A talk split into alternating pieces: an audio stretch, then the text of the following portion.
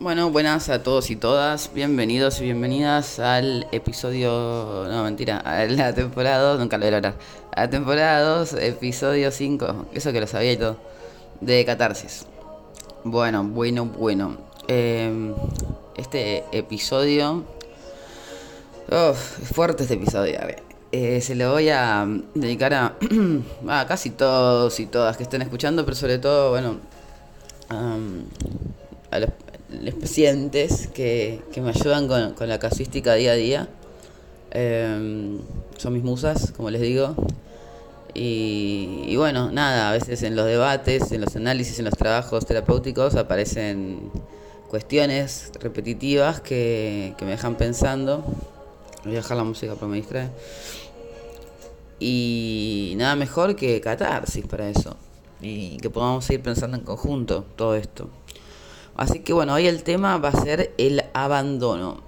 Eh, unido un poco con la dependencia emocional, la identidad y la autoestima, si se puede.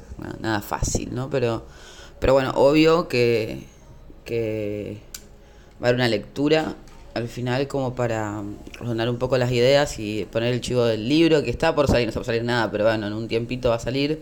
Estoy poniendo mucha garra a eso. Así que nada. Eh, también con un par de casos clínicos, actividades y, todo eso como para, para continuar con, con, con este flash de, de, poder acompañarnos, ¿no? Me parece súper súper lindo y súper importante en este momento que, que podamos hacerlo y creo que es necesario también. Así que bueno, eh, cuando nacemos, vamos a arrancar así freudianamente, ¿no? Cuando nacemos, bueno, según depende de cada teoría, ahora estoy una amiga mía negando con la cabeza diciendo, no, amiga, no va por ahí, el psicoanálisis suena por... Bueno, cada uno, yo creo que, que está bueno también no, no, hacer guerras con las corrientes, siempre lo dije desde de, que estudiaba psicología y, y poder eh, sacar de cada corriente lo, lo positivo, ¿no? Cada corriente tuvo en su momento o tiene cosas que sirven y, está bueno utilizarlas y saber cuáles desechar también y, y seguramente se irán apareciendo nuevas corrientes que, que, estaremos investigando o estamos creando nosotros en este momento, quién sabe. Yo estoy creando una. corriente No, pero en serio, la integración de diferentes técnicas de crear corrientes es una nueva corriente, inevitablemente es una gestalt. Pero volviendo, volviendo, volviendo. Entonces, el psicoanálisis y la psicología del desarrollo eh, nos habla como que una vez que nacemos, ¿no? Como que imagínense cuando estamos ahí flasheando, ahí en un mundo acuoso, repiola, alimentándonos por un cordón, haciendo nada, ¿no? Como re tranqui, re una. De golpe, el, nacemos. Obviamente no lo recordamos, creo, todavía no sé, porque sí, porque no, no sé. Se dice que no. Y en ese momento me parece lo que, llamamos, lo que llamamos, que si escuchamos otros capítulos de Catarsis, trauma, ya tienen que ir a revisar donde está el capítulo del trauma ya mismo, ya mismo apaguen esto, no mentira. No lo voy a repetir de vuelta. Bueno, aparece lo que, o por arriba, aparece una situación traumática 1, yo lo llamo, trauma 1, ¿no? Y yo no, Freud también. Eh, entonces, ¿qué pasa acá? Es como que hay una separación dolorosa, que no la recordamos, porque obviamente somos, estamos recién nacidos pero nos queda como una huella en el cuerpo, ¿no? Como abandono primario. El otro día estaba hablando, obviamente voy a desvariar, como siempre, es imposible que no lo haga. Me pidieron muchas veces, che, Vivi, está todo bien con tu podcast, pero desvarias un montón para llegar a un punto. Sí, sí, lo sé, pero bueno, es así, estoy trabajando en ello, por ahora es así. Me olvidé lo que iba a decir, lo que iba a decir. Eh, no me acordé. El otro día estaba hablando con una paciente me decía que está buenísima la pregunta, está re buena la pregunta. Me decía, pero yo no, sé, no sufrí ninguna, o sea, mi familia todo bien, o sea, mi papá, mi mamá, no sufrí ningún abandono. ¿Por qué, tipo, no sé, me pasa esto, no? Como, sé, que ya tiene que trabajar, qué sé yo, algunas cuestiones relacionadas al abandono, al rechazo, a la comparación. Y muy, muy atinada la pregunta, ¿eh? Porque, bueno, es fácil, ¿no? Como eh, si, una vez, si vivimos un abandono real, ¿no? En, en, en nuestra infancia, lo recordamos eh, es lógico, podríamos decir, coherente que, que tengamos esta tendencia a, que el otro no nos deje, porque es como se nos activa constantemente el síntoma, que ya ahora me estoy adelantando, lo vamos ahora lo vamos a ver. Entonces yo le respondí esto mismo, le dije, hay, como hay dos, dos teorías, y también está la teoría transpersonal, o sea, la psicoanalítica que diría, y todos sufrimos un abandono primario, y todos de una u otra manera, depende de cuánto trabajo terapéutico tengamos encima o cuánto trabajo de lo que sea que hagamos eh, tengamos encima, eh, podemos hacerle frente a esta situación o no, ¿no? Como, como que de alguna u otra manera hay algo en relación a...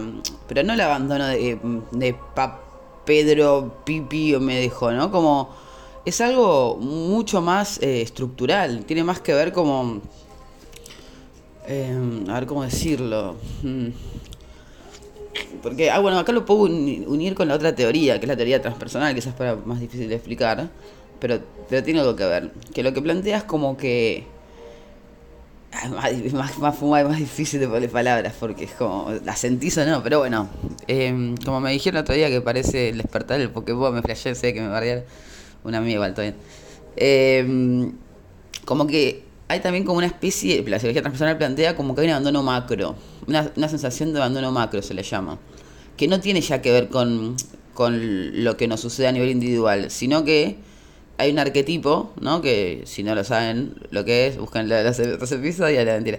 Eh, que tiene que ver con el inconsciente colectivo, con Jung y todo eso. Como que hay un, un concepto, una energía que a todos nos baja. que Porque yo pensaba también, ¿cómo puede ser que.? O sea, me lo, me lo pregunté también cuando antes de que el paciente me lo pregunte. O sea, entiendo los casos que, bueno, esto que decía antes, ¿no? Pero ¿qué pasa cuando hay casos que no, no sucede nada, pero sin embargo eh, tenemos como esta sensación, ¿no? De este síntoma de abandono, pero no vivimos nada. O sea, la lógica sería, bueno, buscar, buscar para atrás el abandono, lo resolvés y la persona dejate el síntoma. Pero a veces no hay atrás, no hay nada. Entonces ahí decís, ¿qué onda, caché? ¿Qué pasó? Entonces, bueno, eh, hay diferentes teorías, como decía. Tenemos psicoanálisis que nos habla de un trauma 1 y que en realidad todos estamos atravesados, o Lacan también, un poquito más cerca, con algo que se llama el, objeto, lo real, o el objeto A o el vacío, ¿no? Como, como algo que todos sentimos y inevitablemente le metemos en el medio vida, ¿no? Como le metemos vida, o sea, que es, le metemos esto, ¿no? Situaciones, eh, objetos o personas, podríamos decir. Em, en lo que radica la dependencia emocional, eh, el abandono está relacionado, porque, a ver, estoy dando de no, no enroscarme, un quilombo explicar esto. Cuando sentimos el abandono, ese abandono que hablamos primario, más un abandono, esa separación, bueno, no hay ningún abandono primario en realidad, es un trauma y una separación. Se puede ir como un abandono, se puede ir como un agujero, en realidad lo que se vive es como un vacío. Entonces, lo que hacemos en la edad adulta puede ser, em, ahí va, ahí estamos ordenándolo un poco más, es resignificar, ahí está, me está quemando la bocha de la música par, es resignificarlo, ¿no? Entonces puede ser, ahí va, puede ser que se viva como un abandono, o puede ser que se viva simplemente como un agujero que hay que llenar. Si es un agujero que hay que llenar, puede encajar también en la lógica de que lo llenemos con, con un humano, con una situación vincular. cualquier índole generalmente son las sexoafectivas las que más ahí entran. O puede ser que lo llenemos con un montón de otras cosas. Puede ser eh, trabajo, puede ser eh, cualquier tipo de sustancia, puede ser, eh, qué sé yo, comida, alcohol, no sé, cualquier cosa, lo que sea. Lo que sea que que nos saque de esa angustia, porque lo que pasa acá es que el vacío, la sensación de vacío, es eh, una sensación como hasta desgarradora ¿no? del cuerpo. Entonces, es mucho más fácil eh, tapar ese síntoma, ¿no? como llenarlo con lo que sea, que hacernos cargo de, en algunos casos será nuestra historia y lo que tengamos que trabajar en relación a si hay un abandono primario, tenemos que trabajarlo, bueno, ponerle a trabajar, trabajar en eso es, dolor, es muy doloroso también, es muy doloroso y muchas veces es más fácil taparlo que, que hacernos cargo de eso. Y por otro lado, a veces cuando no hay un abandono y hay un vacío, también, es que si uno eh, se conecta con el vacío, pasan dos cosas. O sea, eh, viene el despertar Pokémon que dice mi amiga, hay un momento que, es imposible, pues sí, acá sí, pero yo no puedo, al menos es imposible, yo no puedo decir que es imposible, yo no puedo ponerle palabras por ahora a esta parte, eh, por las mejores que pueda, pero hay como, mm, a ver, dos momentos, o varios, bueno, no, me, voy a desvariar de vuelta, después les cuento. Pero el primer momento es conectar con el vacío. Cuando conectamos con ese vacío nos sentimos horriblemente mal. O sea, es decir, despejar, despejar, despejar. O sea, si no sé, si no, si laburo, no digo que dejemos de, de laburar, a veces tendría mal.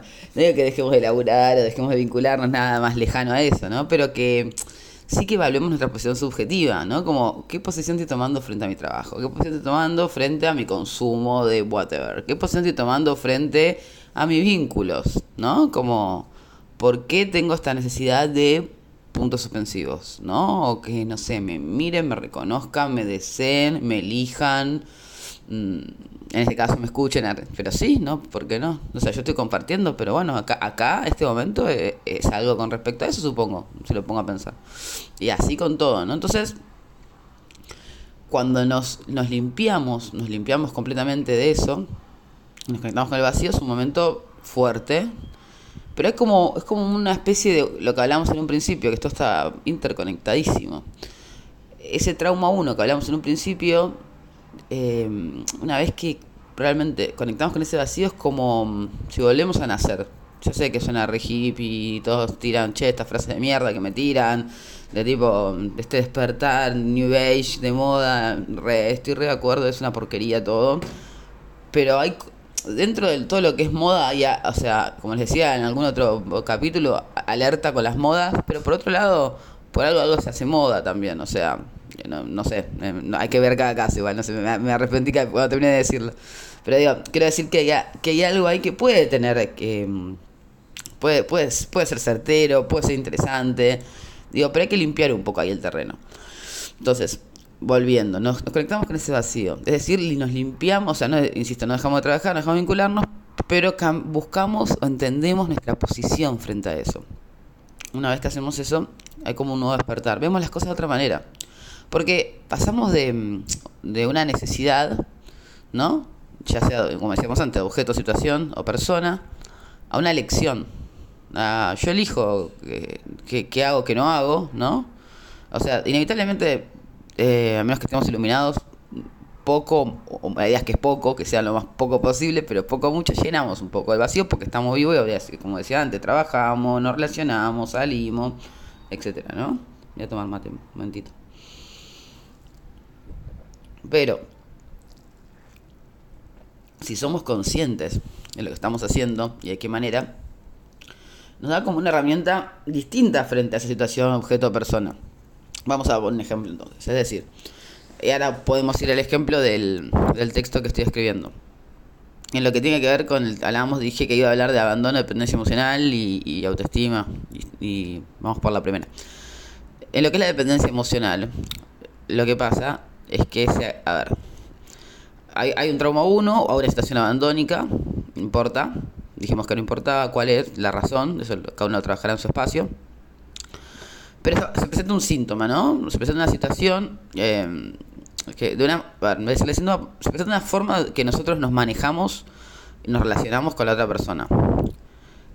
En general, esa persona um, como que um, en algún punto cumple una función de nombrarnos, de hasta como si estaba pensando, estaba revisando los casos en mi mente. Es como que hasta es no triste, es, un, es como un bajón cuando porque te, te pasa y lo sentís así. Pero es como que nos da oxígeno, como que nos da vida. Realmente se vive así. Otra persona es como, como que si no existe, siento que me muero. Se vive de esa manera. Entonces, ¿qué hago ahí? Porque si yo le digo a una persona que está resonando con esta información, que es dependiente emocional, bueno, pero conectate con el vacío, que va a estar todo bien. Me va a decir, pero ¿de qué carajo me estás hablando hoy? No, sí, está todo re bien, pero ¿y qué, cómo hago? ¿Qué, qué, qué es esto? ¿Cómo, es? ¿Cómo es la onda?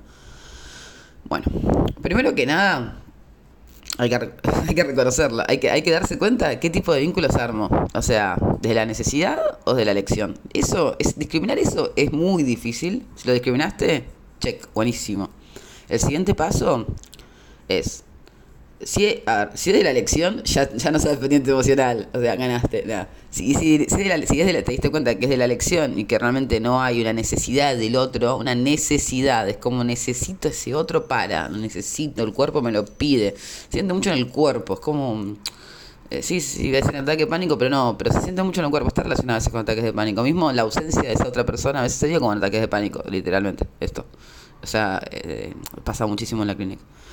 Entonces, cuando, cuando reconozco que me encuentro relacionándome de la necesidad, bueno, ahí tengo que ver qué me pasa a mí. O sea, si no sufrí ningún tipo de abandono, bueno, genial, mejor, más fácil para mí. Entonces digo, bueno, ok, me estoy relacionando a la necesidad, estoy dando cuenta que este otro me está nombrando, que el otro, el otro no tiene nada que ver, porque el otro acá no pincha ni corta, eh, es em, totalmente simbólico, otro, otra, otra, ¿no? Totalmente simbólico. Porque lo que estamos haciendo nosotros acá es no hacernos cargo de algo que nos pasa. Entonces la otra persona ni se entera, puede que ni se entere, y si se entera y es un perverso o una perversa, estás en el horno, porque te quedaste atrapada por vida. Por vida no, pero te quedaste atrapada un tiempo hasta que puedas salirte de ahí, es muy feo, es muy fuerte. Y son los casos que enganchan lo que tiene que ver con eh, vínculos narcisistas, violencia de género y demás, pero no me entrar ahí hoy, y no sé si algún día, ojalá que sí, pero bueno, es un tema delicado. Entonces, reconocemos la necesidad, reconocemos que nos, vinculamos desde una necesidad, no podemos estar solos, tenemos miedo a la soledad, pero no una soledad de me quedo en mi casa sola, estoy repiola, me siento bien, no, no, no, es otra soledad, es una soledad estructural. ¿Qué pasa cuando, cuando nadie me mira? ¿Qué pasa cuando, qué pasó cuando estabas en pandemia y estabas adentro, solo o acompañado, no importa, pero estabas adentro y cambiaron las reglas de las miradas? Porque ah, eh, parece que es interesante usar la pandemia a veces de ejemplo porque nos da información de también fue una situación sorpresiva y traumática y cómo funcionamos con respecto a eso. A veces hubo una compulsión de la búsqueda de la mirada, como sea. Eh, otras, otras veces no. Digo, ¿qué cada uno hizo con eso? ¿Qué le pasó? Pero buscar mil, los ejemplos que, ponga, que podamos, que encontremos, o sea, no tiene que ser ese, puede ser otro, ¿no? Una vez que podemos reconocer que nos, nos relacionamos de la necesidad, es darnos cuenta que... Eh, voy a decir, es como si se de Down el, el, capítulo, el episodio. Pero un poco estamos viendo una mentira, ¿no? Porque uno no somos nosotros mismos seguramente, te lo aseguro desde ya. O sea, si vos tenés una relación dependiente, vos no sos vos. Es decir, solamente te comportás en relación a lo que vos percibís que el otro espera de vos, quiere de vos. Entonces, ni siquiera es que te está eligiendo vos. Entonces, hay una trampita ahí que tampoco está bueno. Y tampoco cumple con esta parte sintomática que estábamos hablando. Porque simplemente este está funcionando en relación a, a un otro y ese otro no sabe que vos no sos vos. No sé si está en que se, está entendiendo algo. Es, es, muy común en las personas con una, mucha dependencia emocional. Hay como dos partes, ¿no? Como una la que controla controlador y, con, el que es controlado, pasivo, o sea, el pasivo, el activo y. La parte pasiva, a quien les estoy hablando, porque los activos, eh, si son conscientes de eso, hablamos ya de otro tipo de, estructura y trastorno. Em, si sos pasivo, de seguro tenés la capacidad de percibir qué es lo que el otro quiere de vos y de seguro estás haciéndolo. Entonces, vuelvo a repetir, ¿te está eligiendo a vos realmente esa persona? ¿Te está eligiendo a vos? O está eligiendo esta, esta, esto que estás creando vos, ¿no? Y bueno, y obviamente eh, decanta que esto está relacionado con la autoestima, o sea, es decir, eh, post, o sea, pre y post. O sea, ¿por qué tendemos, hablamos, bueno, de estos por qué causales, ¿no? De generales sociales, de, del tema del abandono primario, ¿no? Y demás. Pero, ¿por qué tendemos a tener relaciones dependientes? Generalmente, bueno, arranca con una baja autoestima. Si no sentimos que no, no, no, nos armamos una vida nosotros para con nosotros mismos, ¿no? Entonces, ahí vienen otras preguntas. Hago cosas para mí, dedico tiempo para mí, tengo hobbies, me gusta hacer cosas, me dedico tiempo a mí, cómo me hablo, cómo me trato. O sea, cuando te respondas esas preguntas te vas a empezar a dar cuenta de algo. No voy a decir qué porque es obvio, pero la idea es que se den cuenta ustedes. Esto hablando de personas, insisto, que tienen un, un vínculo de dependencia emocional pasivo, ¿no? Ojo, ahí.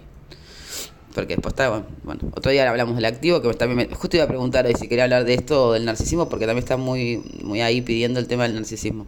Que bueno, que sería la parte activa de la dependencia emocional. O sea, la persona que se aprovecha de esto. Entonces, ¿qué hacemos con ese abandono? ¿Qué hacemos con esa angustia? No, el abandono ya fue, pero ¿qué hacemos con esa angustia? Bueno, o sea, como digo siempre, esta es la parte que lo voy a repetir y me van a odiar, no hay un, tres pasos para, para resolver el problema. Hay que hacer un trabajo importante terapéutico o de cualquier otra índole que estés trabajando y que te sirva a vos. No importa, no tiene que ser psicología necesariamente. Pero lo que sea que para que vos serte consciente ¿no? de todo esto. Y empezar a redireccionar la energía de a poquito, ¿no? como este trabajo que siempre planteo la importancia del empoderamiento y la deconstrucción, y siempre repito las mismas palabras, y esta piba que quiere decir, bueno, es todo esto. Porque si nosotros ponemos una energía en nosotros, lo que nos gusta hacer, empezamos a dedicarle tiempo a cosas que nos gustan hacer, a, tratarnos con menos severidad, a, conectarnos realmente con nuestro deseo, que son todas frases, todas frases que parecen súper cliché, pero, pero sí, pero en re... A ver, como decía antes, si le damos bola al, al concepto que hay detrás de eso, eh, eh, no son ningún cliché y son difíciles de llevar a cabo realmente. ¿Cómo mierda conecto con mi deseo si no tengo puta con respeto ni tengo ni idea cuál, es? Si mi deseo es que el otro me mire nada más, y que el otro me elija, y que el otro no se vaya. No hay más deseo mío acá, no hablando de la relación dependiente. Entonces, bueno, ahí es una propuesta interesante, ¿no? Como de golpe decir, bueno, conectate con tu deseo ahora. ¿Y, pero pará, ¿cómo es esto? ¿Qué es esto del deseo? que ¿no? Como que la persona está con toda su libro, con toda su energía puesta en el otro. No existe el deseo. Bueno, y hablando de la autoestima, es trabajar en, en empoderarnos en la autoestima. Ayer la editora, una geniada de la vida total, me decía, pero pues el otro día, bueno, su historia no importa, y me decían que todo trabaja autoestima. ¿Qué mierda es el autoestima? Me dice, tipo, ¿y cómo hago? Y que sí, te banco, tiene razón, o sea, hay maneras de trabajar autoestima. Es, muy difícil eh, nombrar en tres pasos, pero bueno, insisto, una de ellas es empezar a hacer cosas para, para uno. O sea, tengo una paciente que, que está en una situación muy, muy, similar a, la que estoy escribiendo. Y lo primero que, ¿qué haces para vos? Nada, ok. ¿Te gusta hacer algo? No, ok. Bueno, porque también pasa esto, o sea, unas personas que tienen un vínculo muy, ya muy dependiente, ya cuando del otro lado hay un narcisista también, están muy atrapadas. Entonces quedaron, o sea, quedaron como mm, aisladas de, de, de, su ser, de, su deseo, pero por completo apagadas, apáticas eh, o apáticos. Em, entonces, bueno, empezar de a poquito con alguna cosa. ¿Qué, qué era lo, que te, lo, último que, te, que recordás que te gustaba hacer? No sé, bueno, por ejemplo, qué sé yo, salir a correr. Bueno, ¿qué tal si salís a correr una vez por semana? Y de a poquito ir encontrándose, ¿no? Con, con nuestros deseos, pero en, en lo concreto, en lo práctico, ¿no? Como no, conectar con tu deseo, tipo, no, no, no, anda y corre, tipo, anda ahora y corre, ¿no? Como, y bueno, y ahí de a poquito nos vamos empoderando, de a poquito nos vamos haciendo conscientes de, de que el otro no es todo, de que el otro, o sea, llega el otro momento también, cuando nos vamos empoderando, vamos bajando al otro de ese pedestal que lo pusimos, le pusimos, y, y bueno, y ahí tenemos una oportunidad de de, liberarnos y, de, Realmente es una liberación disfrutar del, del, vacío y la soledad. El camino es re tortuoso y doloroso. Lo que iba a decir antes, que, no quería interrumpir este flash, porque ya me iba a desvariar mucho, y después se me enojan. Es que estábamos hablando con un grupo, bueno, un grupo de gente que, hablamos de todas estas cuestiones así medias espirituales y bla, bla, bla, con mi compa, del tema de, eh, de, de, las muertes yoicas o las muertes egoicas, ¿no? Entonces, como em, yo pensaba, hace no tanto, como que había una, bueno, mi Instagram está trascendiendo egos, ¿no? Entonces, como que si vos trascendías el ego, ya estabas repillo, ya está, te iluminaste, nada, nada más lejano, señor. Como el capítulo de Los Simpsons, que no sé si es Los Simpsons, pero que el chabón, que Homero va a la montaña y está buscando la montaña y tipo, y mira para arriba y queda un montón más de montaña que pensó que llega a la cima, pero no y tiene que seguir y seguir y seguir, algo bien capricorniano. Bueno, esto es un poco así. Eh, y creo que peor porque no hay un final. Eh, creo que el final no lo vivimos en este plano terrenal. Directamente ya, ya está. Cuando llegamos a ese. Estamos acercándonos a ese límite matemático, ¿no? Como ese, ese límite que nunca llega, nunca se llega. Eh, ya está, ya, ya nos vamos. Ya, ya terminó.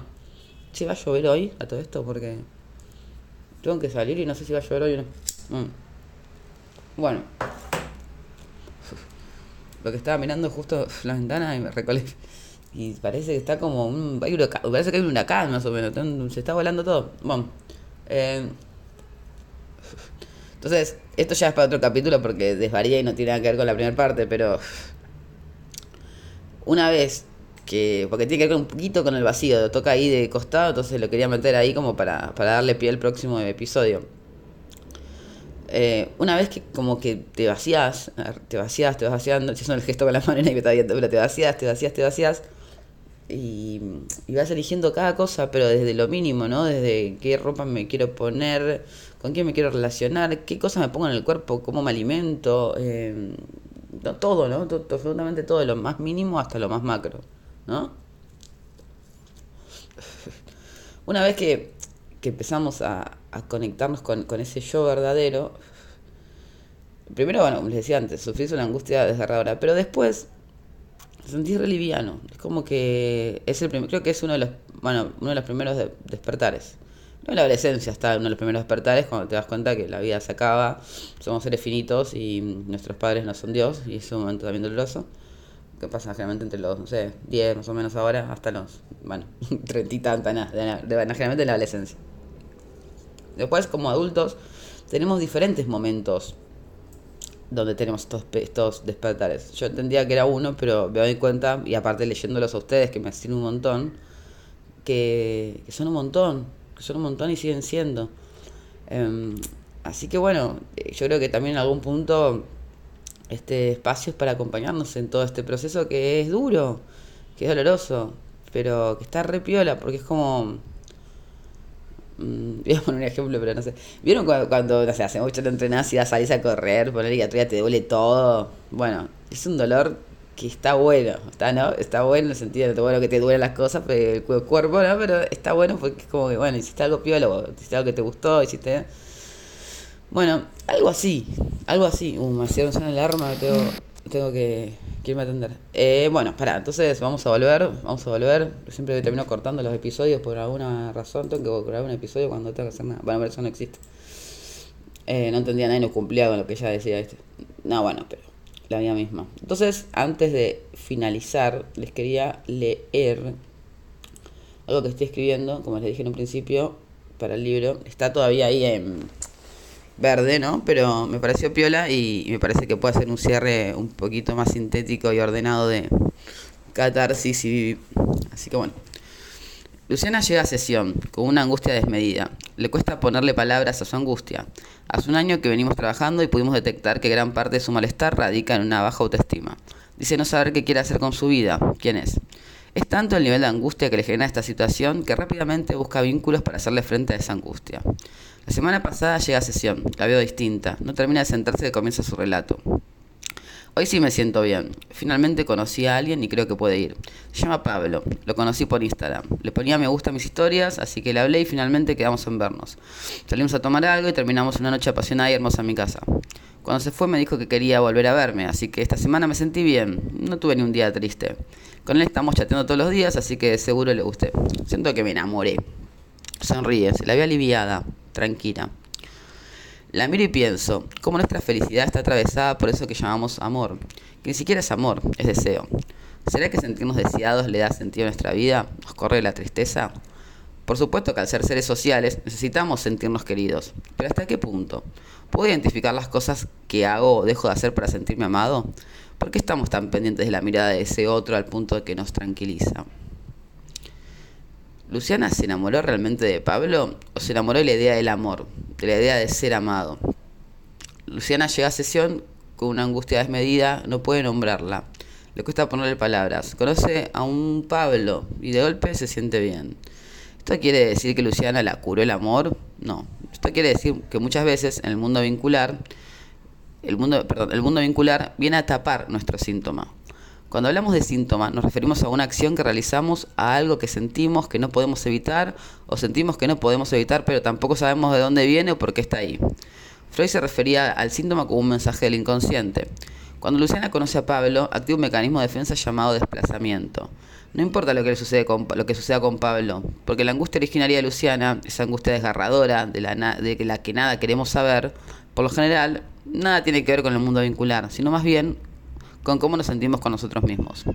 Luciana pudo ubicar que gran parte de su malestar se relaciona con una sensación de abandono, rechazo y soledad. Es lógico pensar entonces que la presencia de un otro calma la angustia, y sucede, pero por un rato. Luciana conformó una relación con Pablo, pero paulatinamente comenzó a presentar los mismos síntomas que le hicieron venir a, terapia en un primer momento. Por más que amaba a Pablo y tenía una hermosa relación, la sensación persistía. ¿Por qué? Su miedo al abandono y al rechazo jamás fue trabajado. Si tapamos los síntomas, estos mutan. Pueden engañarnos por momentos con su desplazamiento, pero siempre regresan y juntos con ellos la angustia. ¿Qué es, lo que se, ¿Qué es lo que tiene que hacer Luciana entonces? Revisar su miedo al abandono, de dónde viene, qué lo genera, trabajar en el presente con el mismo, por qué siente un miedo constante a que la dejen, por qué siente que no vale nada, por qué elige tapar el síntoma antes de hacerse cargo del dolor que conlleva. El psicoanálisis y la psicología del desarrollo plantea que cuando nacemos es el primer momento donde vivimos un trauma. Y es allí donde sentimos ese agujero, este abandono primario, que luego intentamos llenar desesperadamente con cualquier objeto, persona o situación. El trabajo de Luciana, aquí como el de todos nosotros, es encontrar con qué estamos llenando nuestro vacío. Bueno, obviamente esto después sigue y continúa, eh, pero bueno, te sirve como una partecita de sintética de lo, de lo que estuvimos hablando. Va de lo que estuve hablando hoy, del tema de, de identidad, del tema de autoestima, del tema de la dependencia, del tema del abandono. Y bueno, me parece que les dejo de tarea a quienes están escuchando aquí, a mí me encantan las tareas, como saben. Que si pueden, sé que hablo y leo muy rápido, pero si pueden, respondan las preguntas, porque está bueno, porque puede servirles, porque creo que, como antes decía, que esto cuando dice hay que trabajar tu autoestima, bueno, estas son unas, algunas de las formas de trabajar nuestra autoestima, ¿no? Como empezar a encontrar, de esto que decía antes, qué manera nos relacionamos, empezar a ver qué pasa con, con qué hay detrás, ¿no? De, de eso, ¿no? ¿Es eso o hay algo atrás? Si hay algo detrás, bueno, ¿qué es? ¿Por qué está? Yo lo puse ahí, es subjetividad mía, ¿qué fue lo que me pasó? ¿Me pasó algo cuando era piba? No, bueno, no me pasó nada. Bueno, ¿por qué entonces me trata así? ¿Por qué no quiero hacer nada conmigo misma? ¿Por qué busco gente todo el tiempo? ¿Por qué? Bueno, y meternos por ahí. A ver qué aparece, a ver qué sale. Si responden las preguntas, les prometo que van a aparecer cosas interesantes. Pero siempre con autenticidad, sinceridad y sin lastimarnos, sin juzgarnos, sin enojarnos con nosotros mismos, que es lo más importante también. ¿No? Porque si no, esta a veces severidad que nos ponemos no nos permite ser eh, entrar, entrar en nosotros, porque bueno, no, es más aún ya todo decía, es doloroso si le damos le metemos el plus de la severidad, lo aún más doloroso y no, no sirve realmente de nada. Así que bueno, ya llegamos a la, pasamos los 30 minutos. Eh, mis amigos van a estar contentos que le voy a dar menos audio. Esto es todo por hoy. Me voy a calentar el agua del mate y a atender. Así que bueno, un abrazo, espero que lo hayan disfrutado. Y nos estamos hablando, viendo, viendo nada, eh, ni hablando tampoco. Pero bueno, estaría hablando la próxima. Seguramente voy a meter ahí una encuesta de, de los temas, porque ya se están haciendo a veces redundantes. Yo, siento, no sé ustedes. Así que, ah, también dos cosas. Una, estamos subiendo los cosas a estos, estas cositas a YouTube, así que también si les no sé cuál es la diferencia, bien, pero me dijeron que hay que hacerlo, así que si les interesa también está en YouTube. Y también hoy activamos tres espacios, uno es un retiro que vamos a estar trabajando en mayo, que hay, son cupos limitados, así que si les interesa, eh, acuérdense de escribir en la página trascendiendo.egos, es, en, es presencial y es en, por si son otros lados, porque a son otros lados, en 24 países. Al, palo esta catarsis. Em, y también lo que sí tenemos, eh, un, bueno, esto para profesionales, un trabajo en cartazo súper interesante. Y lo último, vamos, esto sí va a ser virtual también y presencial, pero también virtual, para quienes están de otros lados. Em, como una especie no de terapia grupal, pero así como un trabajo con estos temas, ¿no? Tirar un tópico, quizás dar un texto para leer, ¿no? Como o ver una peli y en función de eso ir trabajando algunas cuestiones personales nuestras, o sea, con cuestiones a veces va a ser actividades corporales, a veces actividades de lectura, a veces actividades de cine, como ir mixeando con eso y en vez de sentarnos a, con todo respeto, a hacernos la paz con nuestro dolor, empezar a, a como si fuera un nube que hay que desenredarlo, bueno, empezar a, a, desenredar ahí el poco el ovillo. Así que bueno, les tiré el chivo al final, así que Ahí están historias, cualquier duda que tengan me escriben y les mando un abrazo muy grande. Hasta la próxima.